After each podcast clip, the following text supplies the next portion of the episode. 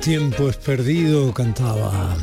Sí, señor, Manolo García nos lo dejaba ahí en ese puente de continuidad entre la redacción de informativos, mi compañera María Luisa Ramón eh, Chamorro, que anda sustituyendo por días libres a mm, mi compañera Carmen Rodríguez Garzón.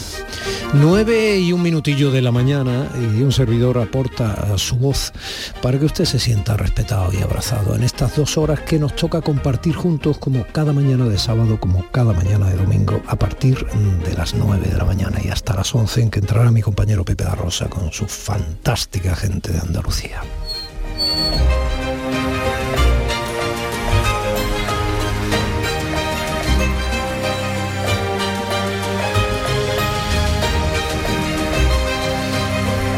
Buenos días familia, ¿y qué vamos a tener hoy en nuestros días de, Andalucía?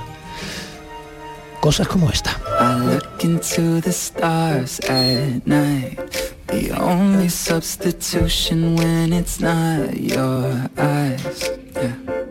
Can't get enough, it's official. I want a lot, not a little. If we keep it us, it's so simple.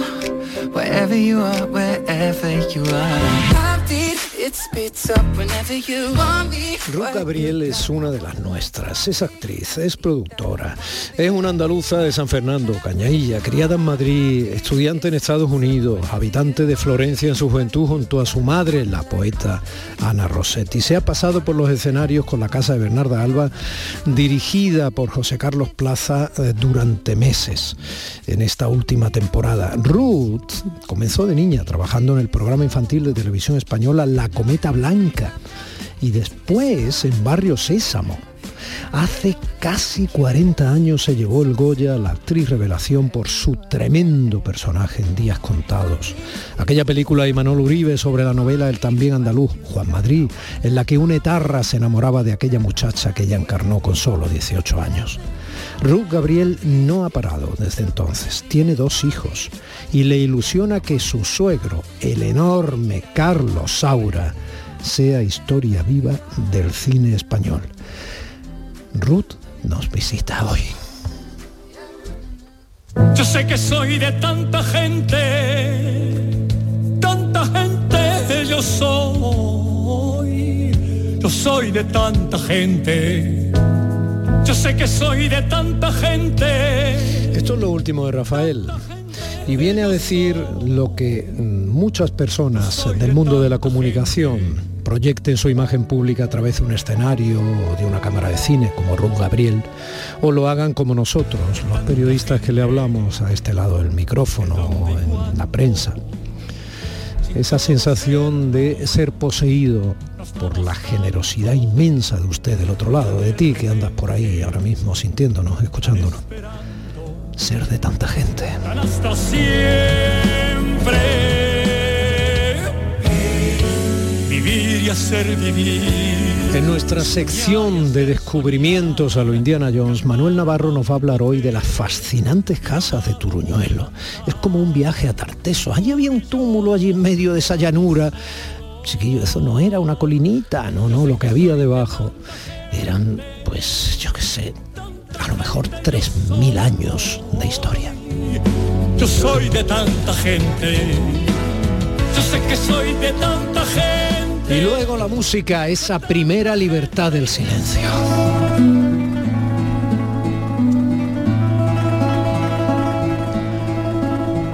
Y en nuestra primera libertad del silencio, el profesor José Manuel Gil de Galvez nos trae un invitado de excepción, probablemente el guitarrista español a guitarra española más internacional que tiene ahora mismo nuestro país, Pepe Romero.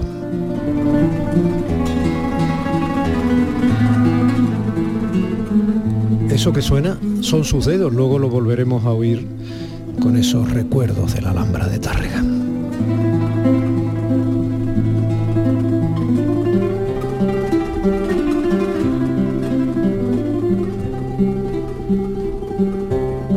Cuando comencemos la segunda hora de esta mañana, aproximadamente sobre las 10 y 5, después del boleto informativo de la hora en punto, conoceremos a otra de las nuestras.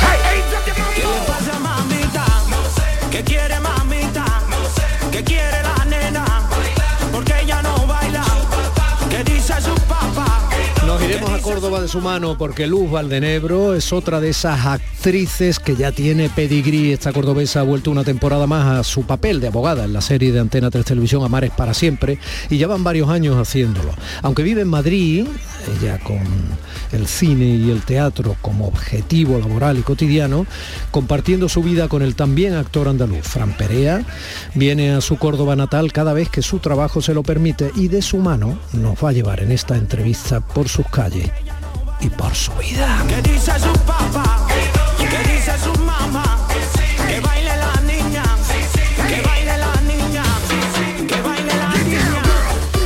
Alrededor de una frase potentísima vamos a reflexionar hoy con Paco Reyero.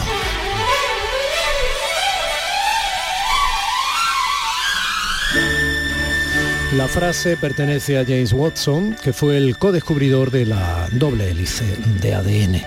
Antes pensábamos que nuestro futuro estaba en las estrellas. Ahora sabemos que está en nuestros genes.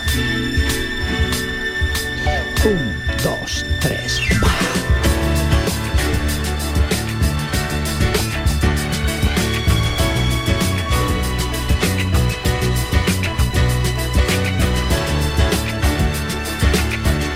Y a que muchos de vosotros no sabíais que hoy cumpliría años Groucho. Bueno, le diré, estoy empezando a hacerme viejo y hay algo que siempre he deseado hacer antes de llegar a serlo. ¿Qué sé yo? Retirarme. Y digan que fue un matrimonio por amor, por amor al dinero. Arte, hemos derivado a hablar de arte, pero ¿cuál es su opinión acerca del arte? Oh, me alegra mucho que me pregunte eso. Retiro la pregunta. ¿Es cierto que pedirá el divorcio en cuanto su marido recobre la vista? Y ahora, señoras y caballeros... Salga a la calle y repita eso. Como sencillamente con un bigote pintado de alcanfor o con eh, betún para los zapatos, alguien pudo convertirse en un personaje trascendental armado única y exclusivamente con el talento de nuestras risas provocadas por el suyo. Feliz cumpleaños Groucho, hoy hablaremos con Juan Luartacho en su tostada con aceite y cine de sopa de ganso.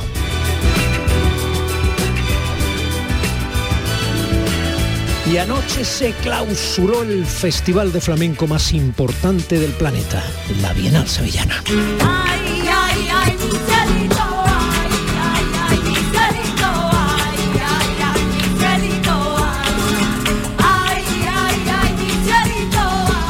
Esto es uno de los sonidos producidos en la Bienal durante esta última semana de celebración de ese pelotazo eh, que tiene eh, como firma a los Triana Viva. Nuestra queridísima Lourdes Galvez nos traerá hoy su crónica final de la Bienal de Sevilla.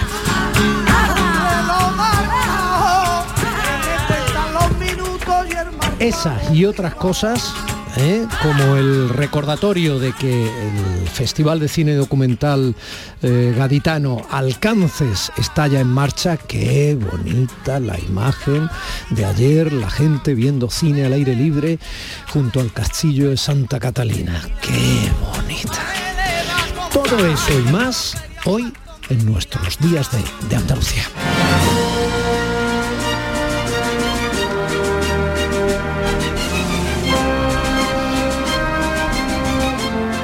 Eso y más gracias a que mi compañero Manolo Fernández anda en el centro de producción de Canal Sur Radio en Sevilla, posibilitando que mi compañero José Manuel Zapico ande ahí eh, corriendo más que los perritos que le persiguen, realizando el programa. Mi compañera María Chamorro y Primisanz en la producción y en las redes sociales y en la fabricación de los podcasts por si usted se perdió algo y quiere luego rememorarlo, atendiendo a cómo se hace radio en nuestros días.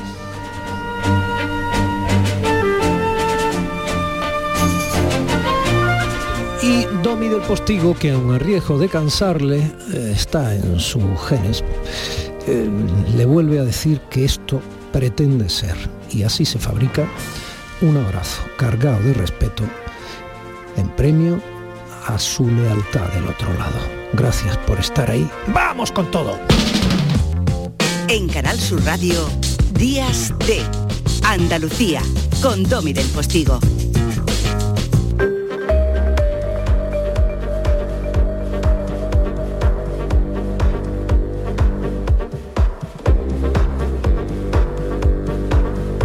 Uy, qué alegría verte, Ruth, tan guapa, tan lista, tan... Me ha dado una sorpresa cuando Tan me dicho, madura y "Oye, que una joven". entrevista con, con Domi". Digo, "Ay". Dos pájaros de Bueno, estaba haciendo un poco memoria, ¿no? Eh, Iba a buscarte sonidos y tal, pero como estamos un poco aquí, te pillo, y aquí echamos un ratito, pues pues vamos a hablar tú y yo y ese va a ser nuestro sonido, ¿no? Pero estaba mirando hasta cuando eras una niña y salías en Barrio Sésamo, allí por los 80, ¿no? Era los 80, sí. Y sí que es verdad que yo tengo saltos de tiempo porque empecé antes en la Cometa Blanca, Mm. ahí yo era muy pequeña. Y luego Barrio Sésamo es que se inició, se tuvo que parar porque el muñeco de Spinete no funcionaba y se retomó. Entonces, claro, a mí me dicen, no, tú ya tenías 8 o 9 años en Barrio Sésamo. Y yo me veo, digo, no, porque este primer programa yo todavía tenía todos los dientes de leche. Digo, no puede ser, o sea, esto es de antes. Y no sé muy bien, tardó en, entre que se grabó la primera tanda y se empezó a emitir, pues sí, ya debía tener yo nueve años, pero yo empecé antes.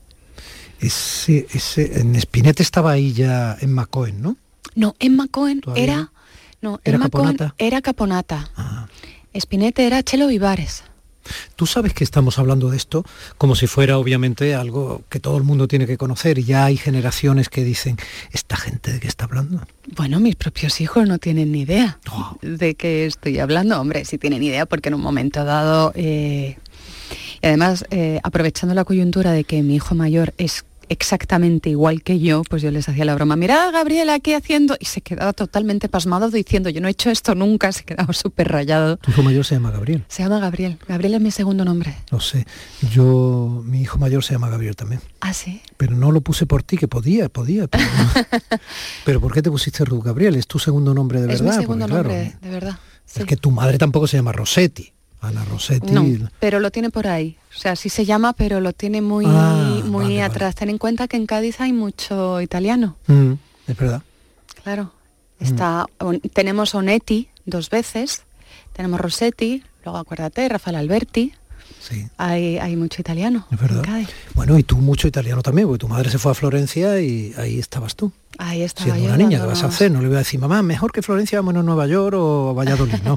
No, es que yo ya venía de, de los Estados Unidos. Sí, es verdad que estuviste Claro. estudiando en Estados Yo estuve en Unidos. los Estados sí. Unidos. Después de, después de Barrio Sésamo. Después de. Barrio Sésamo y cuando yo llego a España de pronto me doy cuenta de que mis estudios no pueden ser convalidados, que tengo que empezar de cero, me entra un bajón impresionante, imagínate, y entonces eh, mi madre se iba a tirar un año sabático para poder preparar el libreto de la ópera El secreto enamorado sobre Oscar Wilde y me dijo, te vienes conmigo, hay un colegio americano y sigues allí. Y dije, pues venga, y empezar de nuevo en Florencia. Qué pelotazo pegó tu madre con aquel premio Sonrisa Vertical y con los primeros poemarios. Con la sonrisa vertical fue justo el año después. Ella necesitaba, después de todo el pelotazo sé que fue ese premio, que le tiene muchísimo cariño además, necesito decir, tengo un proyecto y me tengo que quitar porque claro, cuando tienes un éxito tampoco te dejan desentenderte de él, en el bueno y en el mal sentido de la palabra. Necesitas dedicarte a ese, a ese éxito. Y si tienes otras cosas que hacer, pues no, no hay lugar, no hay manera.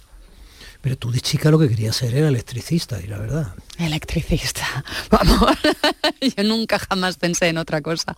Ahora con la edad me doy cuenta de que puedo servir para otras cosas más y que no se me dan ni, ni medio mal. O sea, que hay cosas que hasta se me dan bien, pero en su momento Perdona, no me entraba hasta en la en producción del cine y todo, o sea que... Claro. De todas maneras, electricista no, no quería ser, pero eléctrica ha sido siempre. Años 90, eh, te llevas un Goya. Eso es muy bueno y es muy malo, porque eh, Goya, actriz, revelación, lo que supone...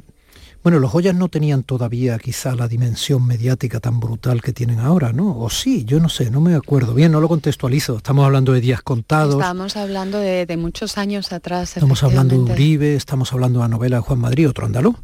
Juan Madrid. Enamorado de Madrid. Sí, absolutamente, absolutamente. Y mm, hace Pues poco no estuvo aquí, sé, estuvimos sí. hablando. Realmente, eh, para mí lo que supuso fue la bienvenida a la profesión. De hecho, no existía el premio Goya Revelación antes de ese año, fue el primero. Y, y para mí fue el primero de varios premios que luego fueron saliendo, como el de la Unión de Actores.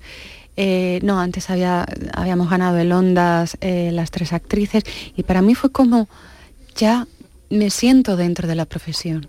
Y, porque para mí Barrio Sésamo, La Cometa Blanca, eso era otra cosa, era, digamos, hacer la gimnasia, hacer la, hacer, digamos, la disciplina del día a día en un Hombre, set. Y eras una niña, saliste Y era una niña, pero yo me lo tomaba súper en serio. O sea, sabía mi ropa, mi camerino, mi, mi texto, todo lo que tenía que hacer era, digamos, el entrenamiento. Pero de pronto ahí me sentí, la profesión me quiere. Y eso fue muy bonito. Te quiere la profesión, ¿cómo que te quiere la profesión? La profesión te quería tener en casa, o sea, la profesión Fue una volcó, bienvenida preciosa. Los espectadores se quedaron impactados. Aquel desnudo tuyo, aquella aparición en la bañera, que no era fácil trascender a base de talento, ¿eh? porque era muy físico y era muy potente. Tú eras una chiquilla eh, que desbordaba en ese momento, ¿no? Sexualidad, carnalidad.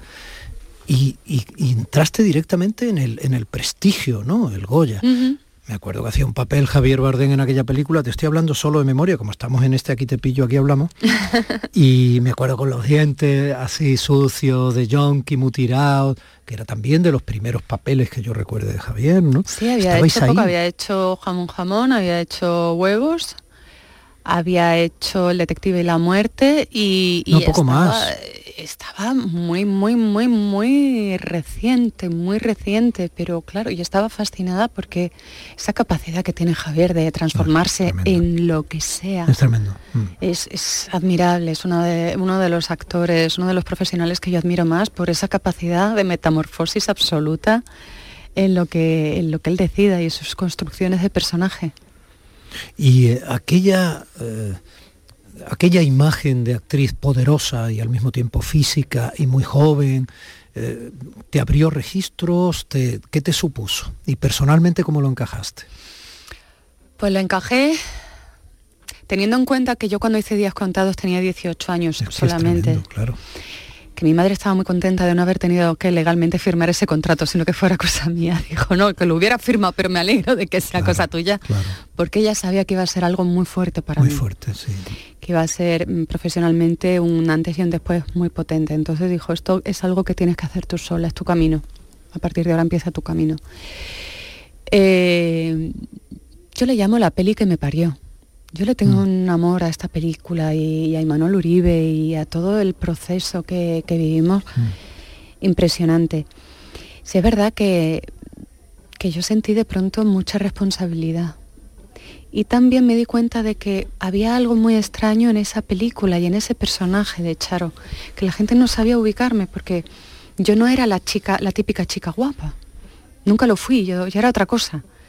Y sin embargo, tenía algo, pero que entonces no encajaba con, pero entonces sí, y entonces, y, me dan muchas veces, me ofrecían personajes que, que estaban totalmente fuera de lo que pudiera ser mi, mi registro, mi, mi todo, decían, es que sí te queremos, pero no sabemos qué hacer contigo. Y ahora yo creo que cuando va pasando la edad, va pasando el tiempo, yo también voy cogiendo más registro, más técnica, más, más mm, digamos, flexibilidad, que es lo que hace lo mejor que te puede dar la edad. Tu voz, tú tienes una voz que trabajas muy bien, con muchas posibilidades. Trabajo con, con muchas cosas, mi disciplina, que eso sí que me lo dio Barrio Sésamo, que eso sí que, que se lo debo totalmente. Eh, sí creo que tengo más puertas abiertas que antes, pero yo lo que sentía es que había mm, bastante desconcierto hacia mí. Es que eres muy racial, es que... Ya, pero es que aquí todo el mundo es racial. Otra cosa es que cojáis siempre el mismo molde, pero hay mucha gente que es muy racial. Se está abriendo mucho la perspectiva de quiénes son las personas que queremos tener en una pantalla y eso es muy bueno. ¿Has seguido en contacto con los actores de... ¿Has contactado no, o te ves o lo que sea, a pesar de sus vidas difíciles con Javier o, o con Carmelo Gómez? que era Bueno, Javier es prácticamente- Recordemos que días contados, eh, Carmelo era un etarra, ¿eh? quiero decir que también es una España que ya, fíjate, no existe. Y No. entonces la película rozó con habilidad y cierta valentía la provocación de hablar de un tema en el cine de manera general que incluso planteaba dilemas morales muy potentes, porque Sí. España se desangraba y Carmelo Gómez era un etarra muy humano. Y de hecho, cuando nosotros estrenamos en el Festival de San Sebastián, había pintadas amenazando a Imanol Uribe de un mando y de otro. Claro, es que es lo que tienen estas cosas, claro. Era de una valentía prácticamente kamikaze, lo de Imanol. Por eso yo le quiero tanto, porque dije, este hombre realmente ha entrado en un terreno tan complicado y además... vasco, además. Muy vinculado a Andalucía también, estuvo muchos años con María Barranco, en fin, estuvo muchos años y, en realidad él nació en Sudamérica, en El Salvador creo, y luego se vino para acá, pero sí es verdad que él está, claro, es su, es su territorio. Y él de pronto decidió que lo que quería contar de la novela de Juan Madrid era la historia de la Carmen de Merimé, el soldado y la chica. ¿Y cuál era el soldado? Un terrorista de ETA ahí de pronto todo le encajó y lo cambió todo, hizo eso. Y me parece de una valentía, pero también finalmente de un acierto eh, casi mágico, porque era muy difícil. Lo que él planteaba era muy difícil y le salió bien. Fíjate que esa película tiene 30 y muchos años. Sí. Pronto ahora 40. No me lo puedo creer viéndote. Puñetera, es que es verdad, es que estás muy joven. es sorprendente. Oye, em, ¿Y con Juan Diego trabajaste en algún momento? Con Juan Diego nos quedaron muchas pendientes, nunca trabajé con él, nunca. Pero ha sido bonito ver las despedidas y darte cuenta de lo generoso que era. Siempre dispuesto a echar una mano, siempre acordándose cuando podía tener un poder de, oye, fulanito es bueno, menganita es bueno, acuérdate, a mí me ha llamado gente en varias ocasiones diciendo, me ha dado tu nombre, me ha propuesto Juan Diego para, para que hablara contigo para este personaje. Y sé que no soy la única. Y eso, eso es un regalo que nos ha dejado. Todos creo que le debemos algo muy bonito a, Juan Diego. Hablábamos antes de la capacidad de transformarse que tiene Javier Bardem. Qué capacidad de hacerlo todo veraz tenía Juan. Qué barbaridad. Una verdad increíble. Increíble, sí, Y además yo creo que fue de los primeros que impuso de manera natural eh, uno de los acentos andaluces que existen, ¿no? Con naturalidad, en Madrid ya, de los primeros. Sí, porque para él era importante eh, la realidad. Y la realidad es que tenemos un país que tiene muchos acentos y muchas músicas y muchas cualidades y una cultura increíble.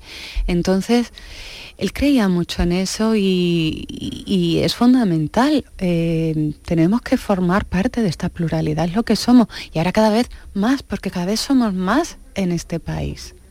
Cada vez somos más gente de más sitios. A mí la palabra más me gusta mucho. La suma es una de mis operaciones favoritas. ¿Y de cuántas series has hecho ya de tele? No me pongas a contar ahora. No, no, da igual, es por no preparar las cosas. No, claro, es, lo que tiene, aquí te pillo, aquí charlamos, lo que tiene. No, pero sí que es verdad, a mí, sí es verdad que yo me subí a un escenario por primera vez eh, con 11 meses, pero yo me he hecho, a mí me preparó para ser actriz eh, la televisión. Eh, y le debo muchísimo a la televisión. Y sí que me gusta mucho ese ritmo trepidante que lleva las series, incluso las series, eh, las que puedan ser diarias, que son una locura, que, es agotador, pero hay algo de adrenalina que, me gusta mucho. Ahora que, ahora mismo estoy disfrutando con la casa de Bernarda Alba, con el teatro, con unas compañeras. Es la segunda vez que la haces. Es la tercera. La tercera ya. Fíjate. Es que yo te recordaba ya, ¿ves? Claro, la primera la hice con, con Amelio Chandiano, que creo que esa tú la viste. Creo que, que, esa sí nos viniste a ver. La segunda la hice con Álvaro Morte. Y ahora con gran tipo Álvaro Morte. Gran sí. tipo. Sí, maravilloso, además un defensor del teatro para, para jóvenes. Muy, muy atrevido en sus propuestas de teatro para campañas escolares. Eh, que es lo que realmente al final son los que tienen que aprender y los que van a ser el público que nos tiene que llegar. Claro maravilloso. Y ahora con José Carlos Plaza, también rodeada de unas andaluzas extraordinarias. Otro repartazo. Otro repartazo. Está ahí Mona Martínez, entre otras. Está Mona Martínez, o sea, malagueñas tenéis ahí a Mona Martínez y a Monse Pedro. Luego tenemos a Consuelo, Trujillo, a Consuelo Trujillo de la línea de la Concepción, Rosario Pardo de Jaén, imagínate qué gozada. Está Zaira Montes de Almería. Eh, y Rosario de Jaén, o sea, que está ahí representada media Andalucía. La única eh, Marina Salas, que es catalana, pero ya nos empieza a entender y todo. O sea, ya le hemos dado el cursillo. Suma, suma, acuérdate, suma. Claro que suma, sí, sí, es un reparto extraordinario. Estoy enamorada de mis compañeras, hacen un trabajazo que es de morir y nos vamos ahora al español. Estrenamos en el español el, día 6. Oye, en el aspecto personal, ser nuera de, de Carlos Saura, pues tiene su cosa, ¿no? Tiene cosas bonitas, cosas muy bonitas. Es historia del cine. Sobre todo historia vivísima, porque estábamos comentando fuera de micrófono que me quedé impactado a pesar de que estamos con un nonagenario ya. Sí, no estamos hablando de ha sido, sino que es. Es. Es historia. del cine es. Y teniendo en cuenta que una de mis películas favoritas, bueno, mi primera película favorita, luego ya ha ido ampliando la lista, fue Cría Cuervos. Eh, entonces, claro, de pronto está ahí y de pronto mm, tienes un acceso a un mundo mm, tan impresionante, o sea, ves al lado a un genio y entiendes lo que es un genio. Es un genio. Entiendes lo que es una persona con talento y entiendes lo que es un genio. Y dices, wow, eh, conozco un genio y, te rodeas. Y bueno, aparte de que sea mi suegro, pero está cerca, ¿sabes? Y aparte, gracias a ese genio, conoces a otros genios y, las conversaciones van creciendo y son maravillosas y, amas entonces la cultura, el arte, toda esa capacidad de, crear para compartir. Y claro, es de una belleza inmensa. Bueno, ya mucho ratillo, mira, ya viene a regañarnos. no vienen a regañar, mira. Nos viene la poli de la radio. Que me ha dado una... Bueno, tú sabes que se nota, me ha dado una gran alegría verte, te respeto muchísimo, me gusta mucho lo que haces, me gusta cómo eres, creo que muchos espectadores y muchos oyentes lo estarán ahora mismo notando. Sí. Y, bueno, pues hasta la próxima. Yo creo que están notando que nosotros desde hace mucho tiempo nos queremos mucho y que vamos a echar muchos ratitos muy bonitos siempre que nos veamos. Si Dios quiere, así será una celebración.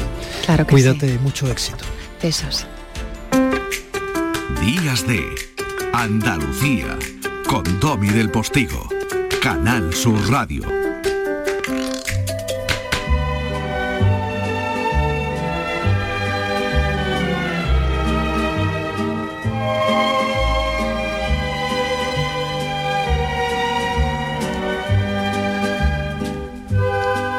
Esta es la música que merece cualquier presencia hermosa en una pantalla que entienda de historia del cine y de Mediterráneo, chisporroteando de luz, visto por ejemplo a través de la mirada de Fellini y compuesto a través de la de Nino Rota, que es esta música que suena, como pasaba en Amarcor y en otras tantas películas. Estoy diciendo que Lourdes Palacio, responsable de comunicación de Alcances y secretaria de ASECAN, de la Asociación de Escritores Cinematográficos de Andalucía, es evidentemente una de esas presencias hermosas. Y ya saben que en el programa de vez en cuando nos dejan invitaciones como esta suya.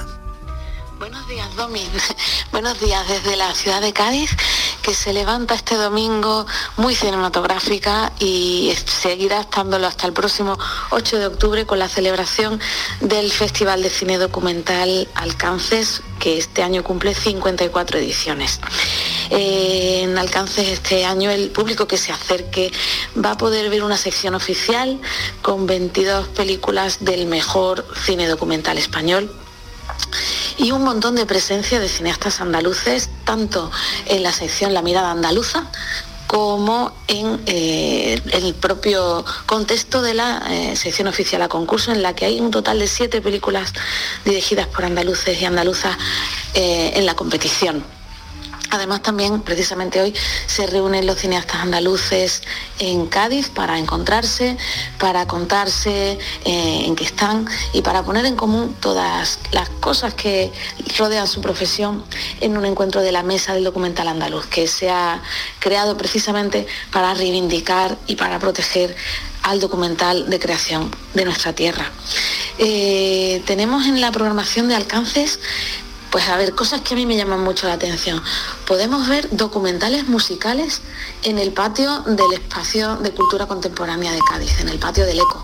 Podemos ver conciertos que a, continuación de los documentales musicales se ponen esos conciertos. Podemos ver documentales en las plazas. Este año Alcances pone documentales en las plazas de la ciudad, eh, para que cualquiera que, esté paseando por Cádiz pueda de pronto sentarse en una plaza y ver una pedazo de película estupenda, mm, sencillamente disfrutando de lo que puede ser el cine en las calles. Eh, y todo esto que te estoy contando, Domi, este año en Cádiz el Festival de Cine es de acceso libre hasta completar aforo, cada una de sus actividades. Esto que te cuento de los conciertos, lo de las plazas, las proyecciones en el patio del Eco o las proyecciones en el Teatro del Títere de la Tía Norica o las proyecciones en la Casa de Iberoamérica, donde también eh, se está poniendo el ciclo Venezuela Diversa. Cada actividad de alcances es de acceso libre hasta completar aforo, así que el público interesado, a quien le gusta el cine, a quien le gusta el documental, lo único que tiene que hacer es entrar en la web de Alcances, en www.alcances.org, mirar la programación y ir para allá, porque sencillamente hay que acercarse y dejarse llevar. Así que estos días Cádiz y su Alcances nos reciben con los brazos abiertos. Gracias, mi queridísima Lourditas. Hoy alcances, en parte gracias a ese avance apasionado con el que tragaba saliva de manera entrañable, hoy alcances nos alcanza. ¡Seguimos! ¿Por qué Agua Sierra Cazorla es única? El equilibrio de su manantial es único, el más ligero en sodio, la idónea para la tensión arterial, más rica en magnesio, calcio y bicarbonato. Y ahora Agua Sierra Cazorla con los refrescos saludables de verdad sin azúcar y sin gas, más naranja y limón. Agua Sierra Cazorla, la única en calidad certificada. Este jueves, la tarde de Canal Sur Radio con Mariló Maldonado se va de boda al certamen de referencia a nivel nacional en el que conocer y saberlo todo sobre tu boda. La tarde de Canal Sur Radio con Mariló Maldonado este jueves desde Fuente Palmera de Boda. Organiza Asociación de Empresarios de Fuente Palmera Colaboran Ayuntamiento de la Colonia de Fuente Palmera, Diputación de Córdoba y Junta de Andalucía. ¿Estás buscando una academia? En Academia Méndez Núñez impartimos clases de apoyo para eso, bachillerato y selectividad, cursos de idiomas y preparación para oposiciones docentes y administrativo de la Junta de Andalucía y del Estado. Tu academia en el centro de Sevilla, clases online y presenciales. Ven a Academia Méndez Núñez y lo conseguirás. Más información y reservas en academiamn.com. Este viernes 30 de septiembre, Miquel Santiago inaugura la Feria del Libro de Bormujos. Más de 15 autores estarán en el Parque Rafael de Cózar el sábado día 1 y el domingo 2 de octubre. Firmas de ejemplares, literatura infantil y juvenil, talleres, cuentacuentos. Ven y disfruta este fin de semana de la Feria del Libro de Bormujos. Atravesaremos mares y océanos para traer hasta aquí las especias de otros mundos. No será fácil, pero la aventura merecerá la pena. Ven a nuestros restaurantes y navega por una cocina de ida y vuelta que conmemora la travesía de Magallanes hace 500 años. Hoteles de Sevilla y provincia. ProDetour, Diputación de Sevilla. El flexo de Paco Reyero. Las historias, anécdotas y curiosidades de destacados intelectuales españoles. Conoce a estas personalidades en una atmósfera única. Un viaje sonoro artesanal de la mejor radio. El flexo de Paco Reyero. Los lunes desde la una de la madrugada. Canal Sur Radio. La radio de Andalucía. En Canal Sur Radio, Días de Andalucía, con Domi del Postigo.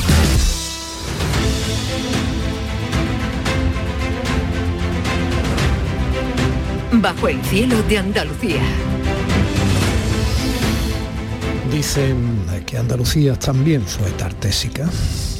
Por ahí tenemos una obra magna, Tarteso, que fue premiada por el Consejo de Europa del fallecido Miguel Romero Esté, uno de nuestros grandes provocadores, dramaturgos, profesor andaluz, malagueño.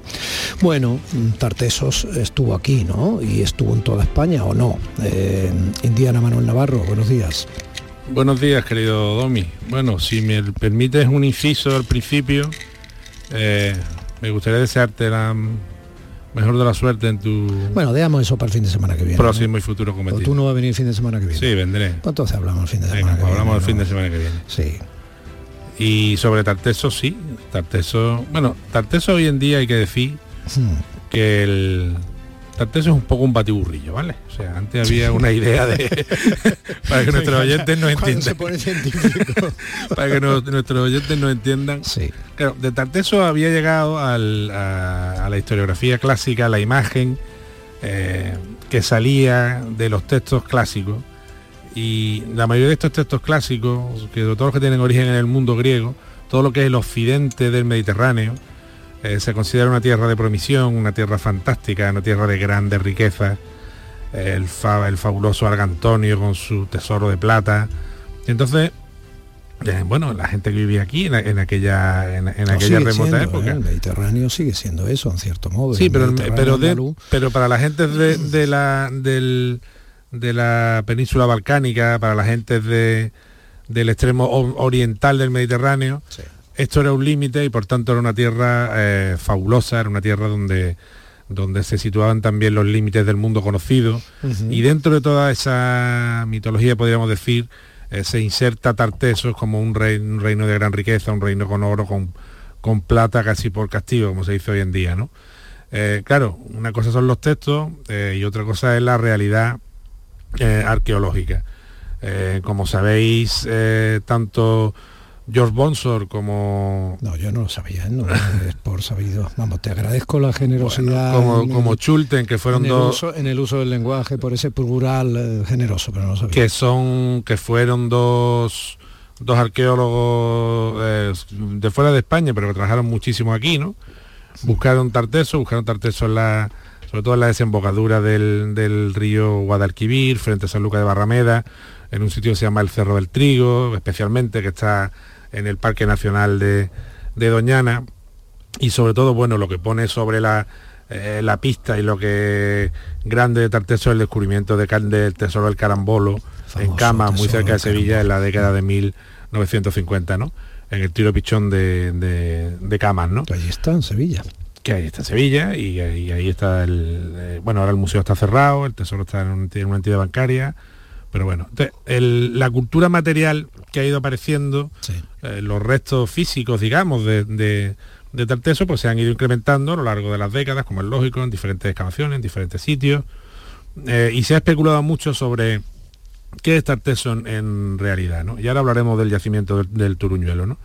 Eh, y bueno, lo que el consenso que hay un poco entre los investigadores es que Tartesos es la sociedad un poco fruto del contacto entre los colonizadores o la gente que viene del oriente del Mediterráneo, eh, fenicios fundamentalmente, chipriotas, griegos, y las poblaciones eh, indígenas originarias de la península ibérica. ¿no? ¿Pero qué estamos hablando? ¿De 2.500 años? Estamos hablando del, de mil años antes de Cristo, o, bueno, los contactos, los, contactos empiezan antes, cuando cristaliza esta mm, civilización, pues si recuerdas el fin de semana pasado hablábamos de las primeras fundaciones fenicias aquí en el sur, que eran en torno al siglo IX antes de Cristo, pues en esa época se puede decir, que también en la época probable del tesoro del carambolo, del santuario del carambolo, es cuando eh, se gesta esa civilización que culturalmente sería híbrida, y bueno, y racialmente también, porque en, sitios como el, Teatro de la Tienorica, que antes hablaba ahí en el Festival de,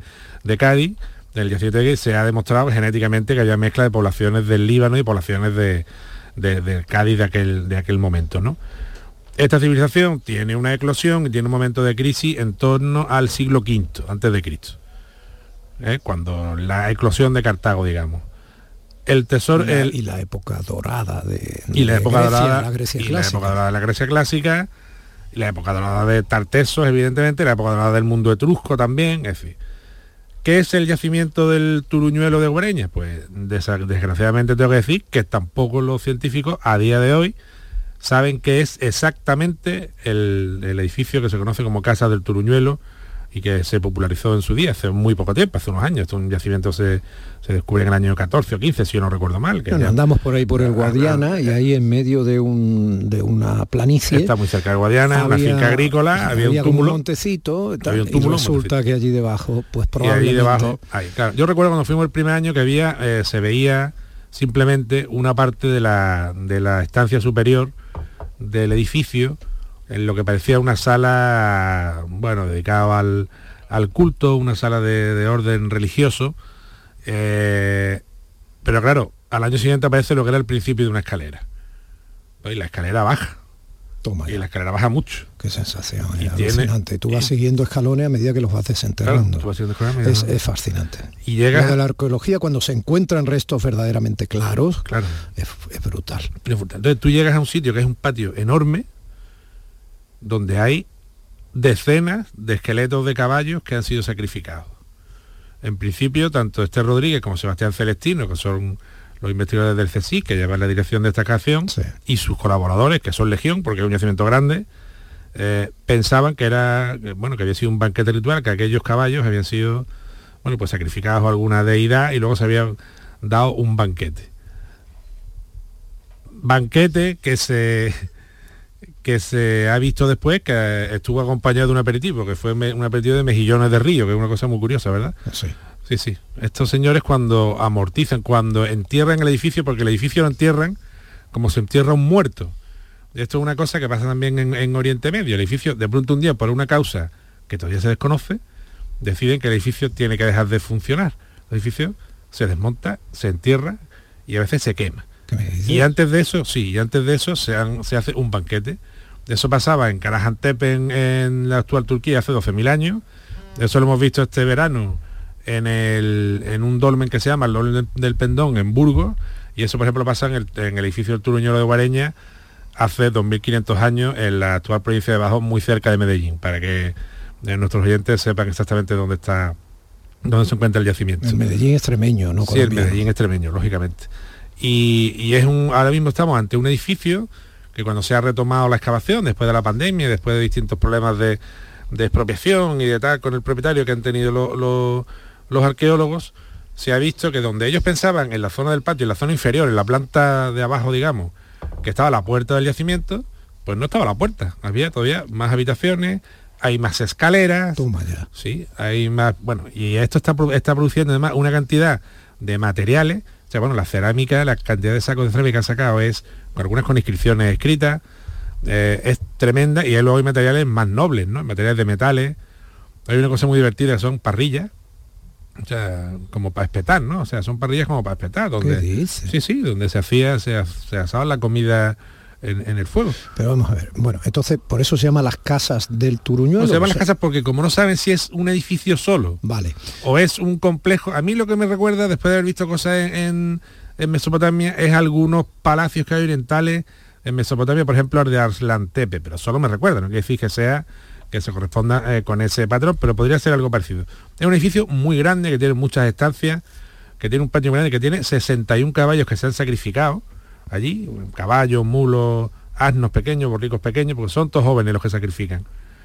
Y luego tiene materiales tan increíbles que vimos el otro día, que estaba recién excavado, como la pata de una cama de bronce ¿Pero qué me dices? Las patas de una cama, una pata de 40 centímetros, una pata de bronce, de gran calidad. Hay cerámica etrusca, muchísima, griega, buenísima.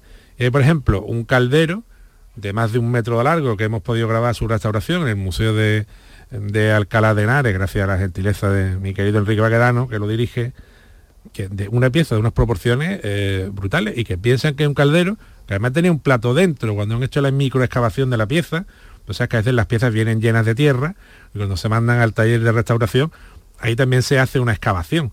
Y al haber hecho la excavación dentro del, caldero. del caldero, pues había un plato dentro. Entonces están restaurando en un caldero que se expondrá en la primavera en el Museo de Cadenares, en una exposición que se va a llamar que sobre tartesos, que va a ser una gran exposición. Eh, y, tienes el plato dentro, y tienes esa pieza metálica absolutamente excepcional, pero tienes vidrio, los pies de una escultura que el mármol es, un mármol del Pentélico, es un mármol griego. O sea que la persona, la familia o el clan que dirigiera el Turuñuelo, ese gran palacio, villa campestre, edificio multiuso, cortijo, que es como una especie de cortijo en realidad, eh, no sabemos muy bien, pues tenía de luego un gran poderío que le permitía traer materiales eh, exclusivos, materiales suntuarios, desde todas las zonas del Mediterráneo. Madre mía. Ahora, el gran enigma está en saber por qué aquello se amortizó y por qué se cerró, que también hay hipótesis. Madre mía. Bueno, está claro que si hay cerámica etrusca, cerámica griega, la datación incluso es empieza a ser fácil, entre comillas. Sí, claro, las cerámicas son fáciles directores, como bien claro, Son inmediatos, sí. Se sabe. Pero, pero me parece asombroso. Bueno, pues em, la semana que viene eh, hablaremos de lo que tú quieras. Claro que sí. ¿Tú te vas a venir la semana que viene aquí o estás en Egipto? No, no Egipto, será en, noviembre si Dios quiere. Yo la semana que viene estaré aquí y, vendré si es posible, claro. no pasa nada, si no pasa nada, vamos. Claro, bueno, pero así vivimos todos, si no pasa nada. Claro, claro. Y el que no lo sabe, entonces no sabe lo que es la vida. Gracias. En Canal Sur Radio, Días de Andalucía, con Domi del Postigo. ¿Por qué Agua Sierra Cazorla es única? El equilibrio de su manantial es único, el más ligero en sodio, la idónea para la tensión arterial, más rica en magnesio, calcio y bicarbonato. Y ahora agua Sierra Cazorla con los refrescos saludables de verdad, sin azúcar y sin gas, más naranja y limón. Agua Sierra Cazorla, la única en calidad certificada. La mañana de Andalucía con Jesús Vigorra es tu referencia informativa de las mañanas de Canal Sur Radio. Desde bien temprano, desde las 6 de la mañana, te cuento toda la información de cada día, las cosas que te interesan y que te afectan. Analizamos la actualidad en la tertulia, te ayudamos con tus problemas y buscamos el humor y el entretenimiento que te gusta. Ya ves, lo mejor para nuestra gente. La mañana de Andalucía con Jesús Vigorra. De lunes a viernes desde las 6 de la mañana. Más Andalucía, más Canal Sur Radio. Días de Andalucía con Domi del Postigo, Canal Sur Radio. La primera libertad del silencio. Música.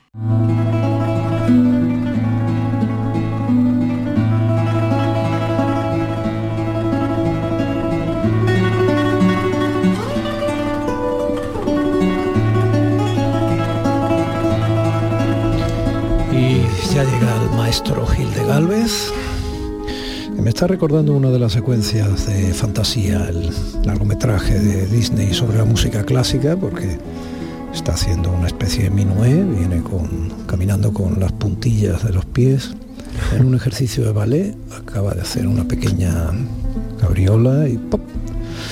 Ya, ya, sentado. Justo, vamos, la, última vuelta he caído perfecto, vamos, que ya me tengo medido los últimos metros antes de llegar al estudio. recuerdos de la Alhambra que suena sí. son perfectamente bailables desde un ejercicio de ballet. Totalmente, vamos, eh, prácticamente es que suena casi casi como un pequeñito vals, ¿no? Pero vamos, evidentemente en las manos del maestro Pepe Romero, el príncipe de la guitarra, eh, donde mejor suena, obviamente, ¿no? Está claro. Mm, Pepe Romero, buenos días. Buenos días, ¿cómo estás? Eh, absolutamente orgulloso de tenerle del otro lado del teléfono. Nos parece que es usted una verdadera estrella para esta sección del programa. Muchísimas gracias. ¿Por qué Pepe Romero es tan importante, aparte de ese eh, festival, ¿no? O certamen o, u homenaje que se le acaba de dedicar durante la semana en Málaga, ¿no? Con con grandes momentos de interpretación y, grandes nombres musicales. ¿Por qué Pepe Romero, hijo del gran Celedonio Romero, por qué soy una de las guitarras más importantes del mundo cuando hablamos de guitarra española? Bueno, eh, vamos a ver, el Festival de la Guitarra, eh, que se ha celebrado recientemente, es, un, es, un, hito en Málaga de tener a su mejor hijo de la música clásica aquí en la ciudad durante una serie de días, que nunca es tarde si la dicha es buena, ha sido una verdadera maravilla. Y bueno, eh, ¿qué supone Pepe Romero? Pues Pepe Romero supone para el mundo de la guitarra clásica eh, el, continuador de todos los, todos los grandes, ¿no? De Tárrega, en este siglo de Andrés Segovia, estamos hablando del mejor guitarrista eh, clásico del mundo, evidentemente, más de 60 grabaciones, me, quedo corto seguro, de con desde los 14 años, grandes compositores, amigos suyos, Torroba, Rodrigo, Lorenzo Palomo, Cordero, los mejores, todos le han compuesto conciertos, Doctor Honoris Causa, con la Orden de Isabel la Católica, una cosa muy importante que a él y a su hermano le dieron el Grammy de honor, ¿eh? esto es el Grammy de honor americano, eso lo tienen muy pocos artistas, no, sé, el Grammy latino. No, no, el americano, eso, eso no sé, es Julio Iglesias y para de contar, vamos, son cuatro, eh, ¿de acuerdo? Y bueno, eh, estamos muy orgullosos de tener a Pepe. Buenos días, Pepe, qué gusto saludarte. Buenos días, muchas gracias por tanto elogio. algo tendrá usted para merecerlo. ¿Cómo estamos? lo que yo tengo es mucho amor por la música y por la guitarra. Así es. Bueno, Pepe, vamos a ver, mira, mm, ¿qué pasó en el año 57? Cuéntanos eh, qué pasa con Evelyn y Farrington Studar. Esto, esto, que, esto, que, ¿Estos quiénes son? Que lo sepan Andalucía. Bueno, Farrington Studar, pues era un escritor. Pero además de ser un escritor, en secreto parece que era que trabajaba para el gobierno de los Estados Unidos en funciones secretas y lo conocimos en Málaga. Estuvo un año viviendo en la caleta y Celine, mi hermano Celine, un día pues conoció a, a Farrington Stoddard que, estaba buscando un maestro de guitarra y Celine empezó a darle clases y lo trajo a la casa, conoció a la familia, se hizo muy amigos, se hicieron muy amigos los dos y entonces él... Un momentito. no sé, a, lo mejor tiene que beber un buchito de café, ¿no? No, no, no, está bien, está bien. Entonces, estuvo con la familia y, y decidimos de irnos a los Estados Unidos a abrir campo. Todos los artistas deben de salir de sus tierras y, y, tratar, somos pues conquistadores y tenemos que llevar nuestra música, nuestro instrumento al máximo las esquinas del mundo. Así es, Pepe. y especialmente gente que aman a sus tierras. Sí, fíjate cuánto ama Pepe a su tierra, cuántas malagueñas ha grabado. Si, si te parece, Pepe, unos segundillos de Albeniz, de Rumores de la Caleta, toca por ti. Vale, vale.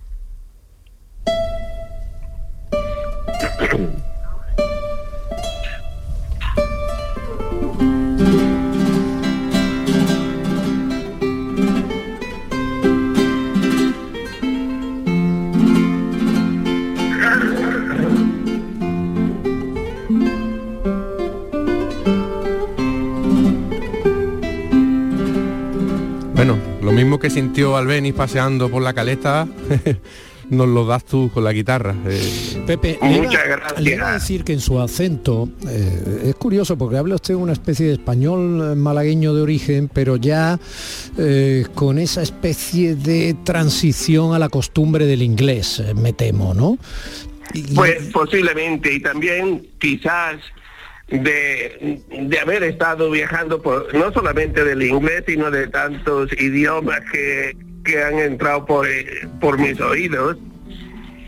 Y sí, se pierde, se pierde, pero a ver si ahora que estamos pasando mucho más tiempo en, en, en Andalucía, en España, en Málaga, que pienso pasar mucho más tiempo en Málaga, a ver si ya lo recupero del todo.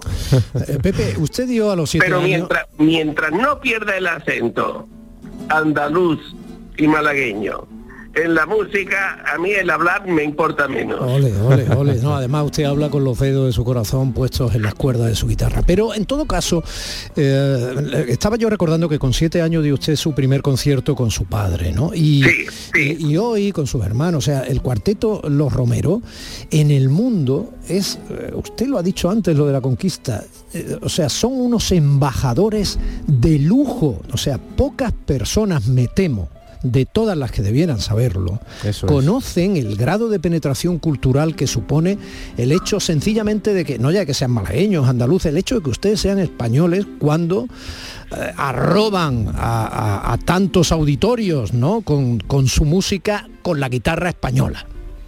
Bueno, mira, es que, por ejemplo, cuando nosotros nos fuimos en el 57 y empezamos a, a dar conciertos en el, en el año, bueno, eh, empezamos en California desde que llegamos, porque yo toqué em, a los siete o ocho días de haber llegado a los Estados Unidos, di un concierto en la puerta de la catedral para toda la ciudad de Santa Bárbara.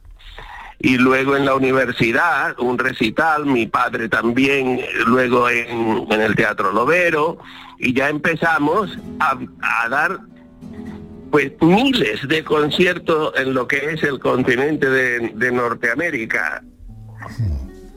Eh, llevando la guitarra a sitios que no la habían escuchado nunca, porque principalmente la guitarra española en los Estados Unidos se había conocido más en las dos costas, que son más internacionales, más cosmopolitanos. Eh, en lo que es Nueva York, Boston eh, y California, San Francisco, Los Ángeles, Ahí se había conocido la guitarra ya más por Andrés Segovia y por eh, Miguel Llobet y por otros guitarristas anteriores a nosotros. Pero luego ya cuando te adentrabas en lo que es el profundo está, los Estados Unidos, allí no habían escuchado un concierto de guitarra española jamás. Pepe, mira, eh, tenemos una amiga que quiere decirte algunas cosillas y nos ha mandado unas palabras preciosas. Escúchala. Querido Pepe, después del gran abrazo que te di junto a mi familia con motivo de tu merecido homenaje, me conmueve recordar la estrecha amistad que une a tu familia y la mía desde que en 1967 el cuarteto Los Romeros estrenasteis el concierto andaluz que mi padre escribió por encargo del tuyo. Después vinieron los estrenos mundiales del concierto Madrigal junto a tu hermano Ángel, de la serenata al alba del día con Agustín Leonara, mi esposo, y el concierto para una fiesta en 1982. A lo largo de estos años y después, cuando nuestros padres ya no están, nuestra amistad se ha acrecentado. Además de tu colaboración artística, debo agradecerte la revisión y digitación de las obras para Ediciones Joaquín Rodrigo. Gracias siempre, querido Pepe, por tu inestimable aportación al mundo de la guitarra, de la música española y en particular de la música de Joaquín Rodrigo. Cecilia Rodrigo. Efectivamente, y, aquí el maestro tocando el, concierto por excelencia, la de la guitarra. La verdad es que la familia... me estáis emocionando. es que la familia Rodrigo, la familia Romero es, es el hito, de, no solo de la guitarra, es el hito de la música clásica española de todos los tiempos junto con Manuel de Falla. Yo, a mí no me cabe duda, Pepe, es así, y hay que decirlo. Muchísimas gracias y muchísimas gracias a Cecilia, si me está escuchando. Seguro. Cecilia, que todo siempre, de siempre hemos sentido un enorme amor entre las dos familias y eso seguirá siempre. Y yo estoy muy agradecido de que la vida nos ha brindado a mi familia y a mí la oportunidad de tener tan estrecha y, profunda amistad. Pepe, en 30 segundos, que nos vamos al informativo de las 10 en punto de la mañana con un abrazo enorme de admiración. En 30 segundos, cuando le preguntan por esos mundos, eh, por Andalucía o por Málaga, ¿usted qué les dice? Que es la tierra que tiene más magia en el, en el mundo, que es que Andalucía cada pedazo de Andalucía es diferente uno del otro y son eh, que florecen el arte en Andalucía sin con una naturalidad como nace, por ejemplo, como sale el agua en, en las cataratas del Niágara, en un gran río, que es una fuerza que solamente puede venir del Creador. Nos vamos a las 10 en punto. Un abrazo, Pepe. Gracias, profesor. A vosotros. Un abrazo muy grande, luego. Pepe Romero. Gracias.